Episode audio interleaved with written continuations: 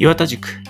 この番組は感染症を専門とする医師神戸大学病院感染症内科の岩田健太郎が一般の方から感染症のプロまで幅広く情報を発信していくものです。なお内容は所属先の見解ではありません。そして内容については収録日時点のものですのでその点ご了承ください。また番組の内容は一般的な知識を提供するもので個々の患者さんへの適用には十分にご注意ください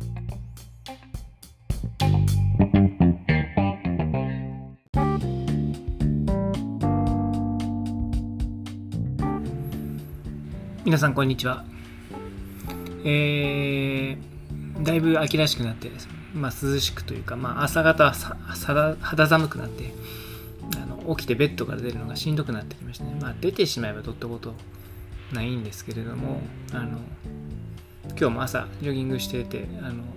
っぱ最初外出るまでが若干しんどい外も暗いですしね日が短くなりました。まあそんなこんなで、えー、秋深き、えー、まあいい時期ですね、えー、日本の秋はやっぱり美しいと思いますけれども夏も好きですけど秋もいいですねさあまあそれはともかくとしてずっと 延々と続けてる The Lancet Commissions ですけど、え今日からセクション2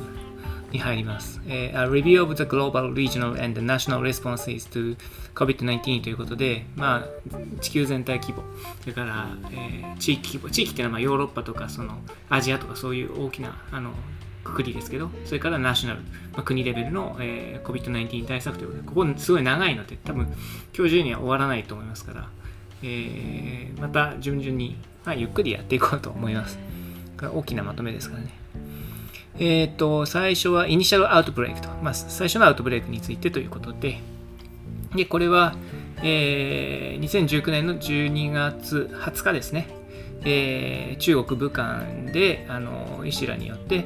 変な、まあ、非典型的な肺炎というのが、まあ、あの、起きているということが気づいたと。これがクラスターになっているということが気づいたということですね。で、えっ、と、その時点でですね、まあ、地球規模でも、あの専門家の間では非常に心配が出てたわけです。まあ、これ、あの、何ですかね、あの、プロメットとか、ああいうあのメーリングリストがあってですね、専門家の間で、まあ、そういう地域レベルで、この変な肺炎が増えてるとか、そういうニュースがあると、まあ、すぐに、あの、えー、専門家の間で知れ渡ります。これ2002年の SARS の時もそうでしたし、最近では、あの、モンキーポックス、サル痘でもそうですよね。まあ、こういうふうに、えー、さあどうなるんだろうと思って見てたわけです。僕もそうなんですけど。だけど、あの後で、まあ、SARS-CoV-2 と分かるその新しいウイルスっていうのは、えー、おそらくはあのそのクラスターが12月に起きる、まあ、数週間前にはすでに、まあ、あの感染を広げていただろうということがあの分かっています。それから、まあ、あの中国の外ですね、えー、もう武漢でアウトブレイクが起きる前に、えー、中国以外の他の国でももうすでに広がってたんだという仮説もあります。まあ、あのイタリアとかの下水道で見つかったみたいな論文もありましたしね。でその、えーと、一番最初のケース、インデックスケースっていうのがあいつ起きたかっていう正確な情報は未だに分かってないんですけれども、えーまあ、しかしながら最初の数週間ですね、このアウトブレイクに気づかないままですね、まあ、対策が遅れてしまったっていう可能性は十分にあるというようなことが言われている。で次のセクションは The Origins of SARS-CoV-2 ということで SARS-CoV-2 この COVID-19 の原因ウイルスのコロナウイルスですけどこれの起源はどこだろうと。未だに揉めてるところですね。でえー、っとまあ結論から言うとあの起源はまだ分かってないということですね。で、えっ、と、おそらくは、あの、それは、現在のパンデミックはなぜ起きたのかということに対して明確な知見を与えるものですから、科学的にはすごく、えー、重要ですし、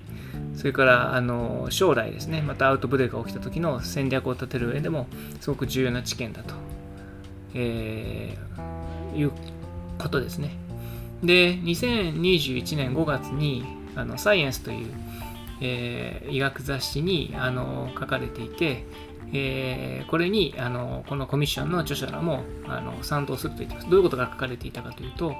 えー、我々はあの、まあ、あの仮説を、えーまあ、受け入れなければならないと。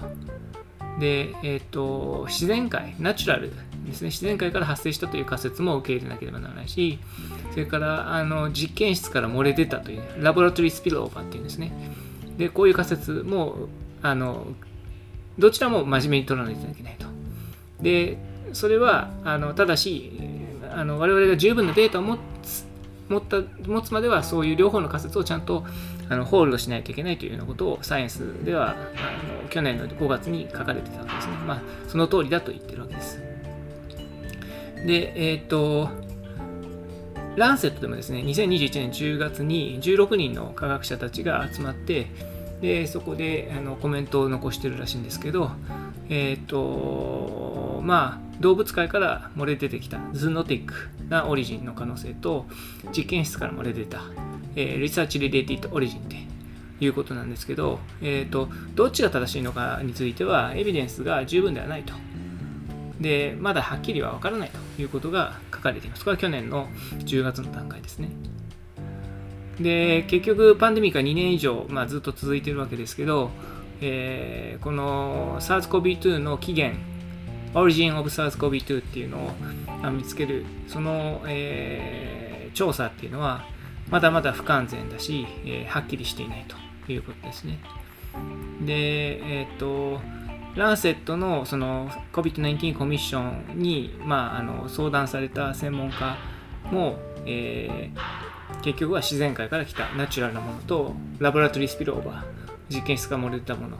え、どちらの仮説も、え、まだ十分に成立するし、え、もっと調べてみないと決着はつけられないというふうに言っていたそうです。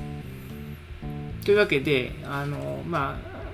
どこから来たかっていうのは未だに分かってないんだけど、ただまあ、あの、SARS-CoV ですね、いわゆる SARS の原因となるコロナウイルスに関連したコロナウイルスが起源になっているということはおそらく間違いないだろう、えー、ですね、いうことが言われています。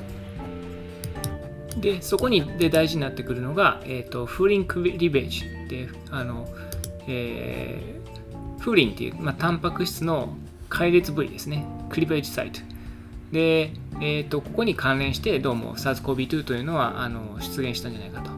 で、これによって、えーと、人に、まあ、ウイルスが人に感染、人の細胞に感染する能力が高められたんじゃないかということが言われているいます。で、えっ、ー、と、コロナウイルスのすべてのあの種類のものに、まあ、全てのコロナウイルスにこのフーリン、えー、開裂部位っていうのが存在するんだそうです。えー、ただあ、えーと、SARS 関連の、えーとえー、他の SARS 関連のコロナウイルスですね、えー、これはあの、えー、サルベコロナウイルス属と亜属というそうですけど subgenusサービーコロナバイラスというそうですけどここではあのそれは観察されてないそうです。で、えーと、2006年以降ですね、えー、SARS が2003から2004年に起きたんですけどその後で、えー、この風鈴解列部位は、えーと、実験室でですね、まあ、操作するあのターゲットになってたんだそうですね。で、えっ、ー、とこれを例えばコロナウイルスのスパイクタンパクにこう入れ込むみたいなことが実験室で行われてたんだそうです。でえっ、ー、と従ってえーと、SARS-CoV-2 に、まあ、この風鈴解列部位が、まあ、あるということは、えー、その、まあ、これが自然界から来たものなのか、えー、実験室で、まあ、人為的に作られたものなのかっていうことは、えーと、それ自身があの教えてくれるものではないんだけど、まあ、事実としてはそういうことがあるんだそうですね。で、えっ、ー、と、2つのですね、まあ、パスウェイっていうのがあの仮説として見つかっています。で、それはあ先ほど言いましたように SARS-CoV-2 っていうのはあ自然界から、まあ、漏れ出た、えー、つまり、えー、研究とは関係ない、えー、動物からの電波で、え、動物から人に感染してでそこから人人感染を起こすようになったと。まあ、思い出していただきたいんですけど、最初の2019年の12月の段階では、このコロナウイルスは動物からの感染で、人人感染は起こさないんじゃないかというふうに、まあ、割と楽観的に見られてたわけですけど、まあ、それが間違いだと後になって分かったわけですね。で第2の仮説っていうのは、え、研究所ですね。研究でその風鈴解列部位を、まあ、人為的に入れ込むみたいなそういう実験で作られたウイルスででこれがあ、まあ、自然界に漏れ出ちゃったんじゃないかという仮説ですね、まあ、2つの仮説があってどちらとも決着がつかないと。まあ、従ってですね将来のその同じ新しいパンデミックを防ごうと思う場合はこの2つのパスウェイ、を両方検討しなければならないということになると思います。つまり動物からの自然界の感染っていうのを防ぐという戦略とそれから研究関連のスピルオーバー、まあ、漏れ出たというそういうことが起きないようにするっていう戦略と、えー、でどちらも別々のアクションが必要だという、まあ、当たり前ですね。で、えっ、ー、と自然界からのスピルオーバーというものででこれはあの、まあ、動物のホストから人へそしてそこから人人感染を起こすというようなことで歴史上こういう例が割とあるわけですね。で、えっ、とまあこれは2003、4年ですね。えー、に起きた、さっき2002から3って言いましたけど、間違いですね。2003から4に起きた、えー、SARS という、えー、 severe acute respiratory syndrome ですね。えー、これの原因たる SARS-CoV で起きたわけですね。で、これはおそらくは動物の中で感染を起こして、それが、えーと、市場、えー、中国の広州の市場で人間に感染してそして人々感染を起こしたと。でおそらくはハクビシンとか、まあ、あのあるいはアライグマですね、まあ、こういったものからあの感染したんだろうというふうに仮説が取られています。まずですね、えー、ミドルイーストレスペラトリーシンドローム、まあ、これラクダからの感染、えー、ですよね。えっ、ー、とドロメダリーキャメルスって言うんですけどいつもドロメダリーって1コブだっけ2コブだって忘れちゃうんで辞書で引かないといけないんですけどこの時しか使わないですからねドロメダリーなんで。あの1コブラクダですね。このマーズの文脈以外であるドロメダリーっていう言葉全く使わないですね。えー、まあそれはともかくとして、まあ、これも、えーと、動物由来であると、えー、それからあおそらくはあのどっちも MARS にしても SARS にしてもあのコウモリが最初にその、え、進化の、えー、一番オリジンウイルスのオリジンではないかというふうに目されているそうです。で、えーと、SARS にしても MARS にしてもこれは自然界から漏れ出たと、えー、そういうベータコロナウイルスだということなんですけども、えーと将来はまた同じようなことが起きるという懸念は当然ありますよと。で SARS-CoV-2 についても同じことが起きたんじゃないかという仮説は成立してますよとか、まあ、仮説としては、えー、ありますよと。で SARS-CoV-2 に似たようなウイルスっていうのはあの実はコウモリから見つかっていてこれはあの東アジアに多いんだそうですね。で、えー、まあ人がですね要はその自然界動物界にこう奥深く分け入ってどんどん進出していくわけですよ。まあ、それによって、まあ、これエボラなんかもそうだったんですけど新しい病原体っていうものと遭遇してそれがま漏れ出て感染しそして人々感染が起きると、まあ、こういうパスウェイっていうのはこれからもどんどんあの起きる可能性はありますよということですね。でえー、っとその自然界から漏れ出たっていう仮説も実は2つのあのサブ仮説といいますかね。あの sub pathways っていうのがあってですね。で1つはえー、コウモリから人に伝播したというものと、えー、コウモリから何か別な中間宿主ですね、 intermediate host に行って、そこから人に感染したという2つの、まあ、可能性がありますよということだ、えー、そうです。で、コウモリから人への直接の感染っていうのは、まあ、エボラなんかでも同じような仮説が立てられてますけど、えー、これはコウモリのコロナウイルスっていうのは、えーと、人の、えー、 angiotensin converting enzyme という ACE2 ですね。に、え結合することができてそして、えーと、特に何か変化がなくても人に感染させることができるということなんだそうです。えー、で、えっ、とまあ、先ほど言いましたように東アジア特に中央中国っていうんですかね中国中部っていうんですかねセントラルチャイナで、えー、このようなあのウイルスを持ったコウモリが生息していますと。それからえー、コウモリから中間宿主の哺乳類にまず1回コロナが感染してそこから人に感染したという仮説も成り立つと言われていますでこれはあの武漢でですね、あの COVID-19 が発症した人の場合は、えっ、と、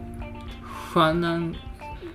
海鮮市場っていうんですかね。えーこの海鮮市場、あ HUANN って書いてます。ファンナンっていうんですかね。ここの海鮮市場とのあの接触歴がある人で、したがってここがここが、まあえー、SARS-CoV-2 の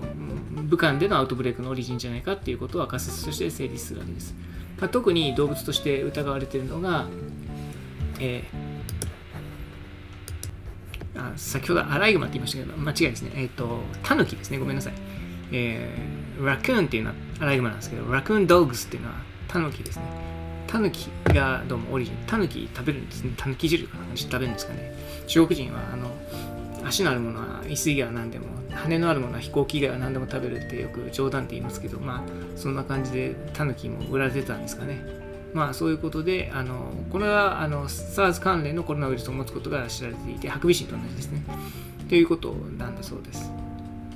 えーしかしながら、えっと、その海鮮市場で検査した動物を検査すると SARS-CoV-2 は全然見つからなかったということだそうですので、えーまあ実際にそういったあの中間宿主が存在したのかどうかっていうのははっきりしてないと。あのでまあ最初のその流行武漢での流行は実は12月ではなくて11月だったんじゃないかっていう仮説もあるいは11月よりもさらに前前だったんじゃないかっていう仮説もありますのでえーっとまあ海鮮市場っていうのは実は人々感染の場所であって動物からの感染は起きてなかったんじゃないかっていう仮説も成り立っているそうです。まあこの辺は本当になかなか難しいところですね。でえーっと野生動物とか家畜の動物とか8万サンプル以上調べたらしいんですけど中国でですね、えーこれは、えーサンプルは2015年から2020年の3月までのサンプルを全部調べたらしいんですけど SARS-CoV-2 の感染っていうのは一つも見つからなかったそうです。だから野生動物の自然感染っていうのはそのほんまにあったんかっていう、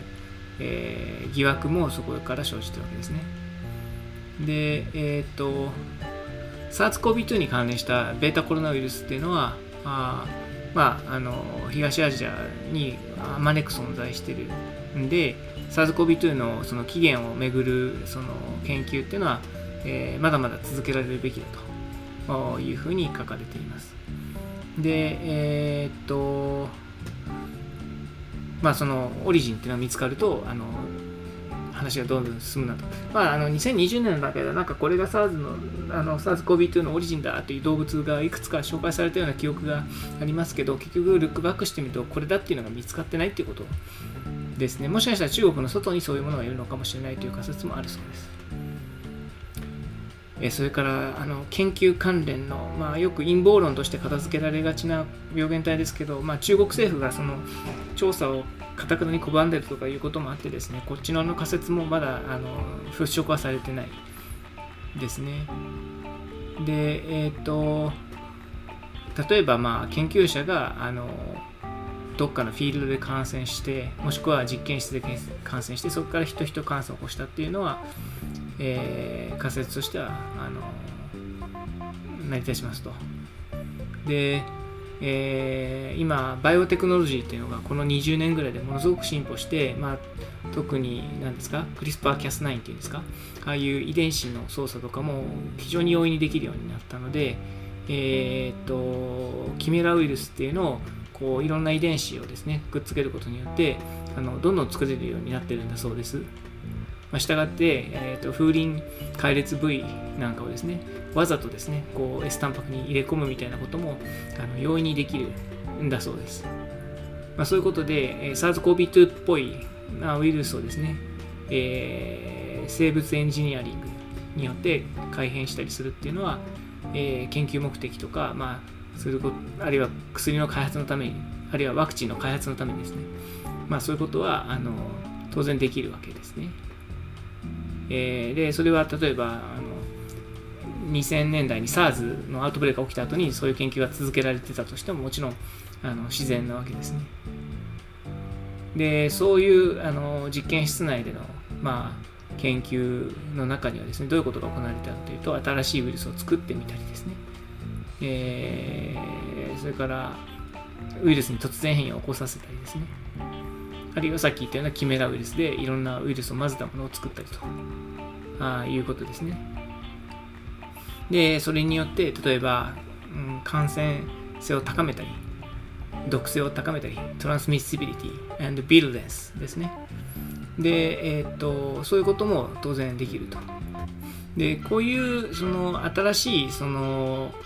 機能をウイルスに付与するような実験っていうのを Gain of Function Research of Concern っていうやつをですね、えー、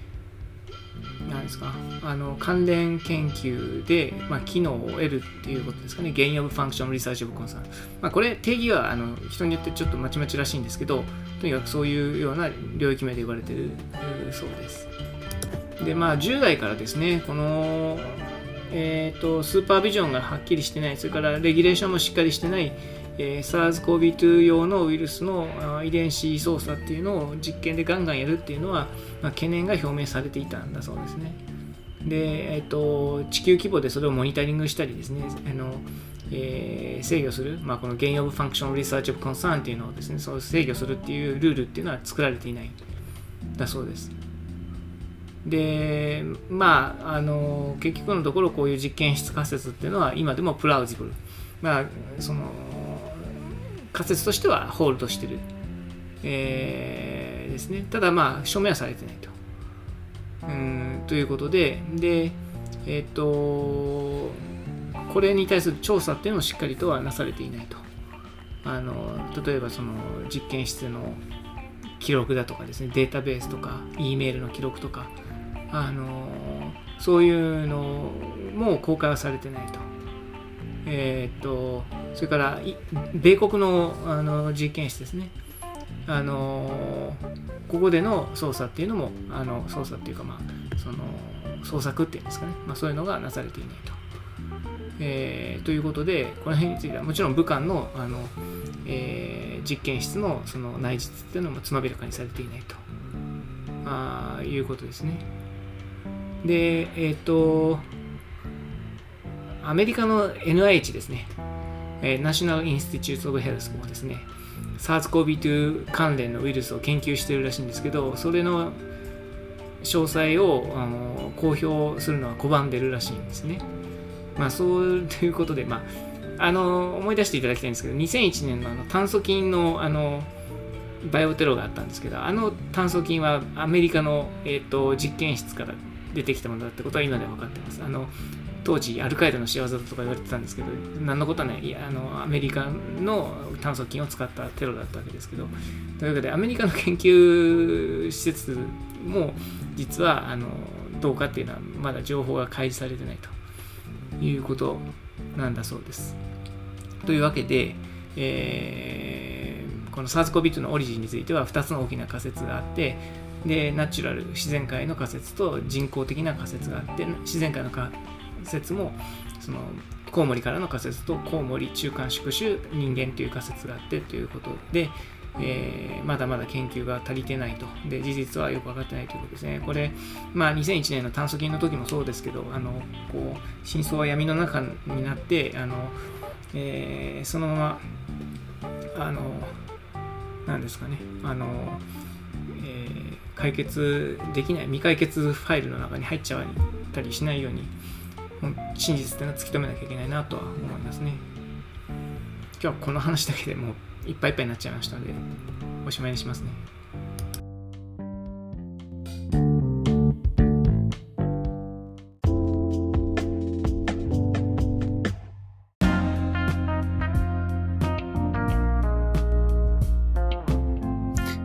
岩田塾ではお便りを募集しています。お便りは E メールまたは Twitter のハッシュタグ岩田塾でお願いします。メールアドレスは、ケンタロイワタ1969アットマーク gmail.com です。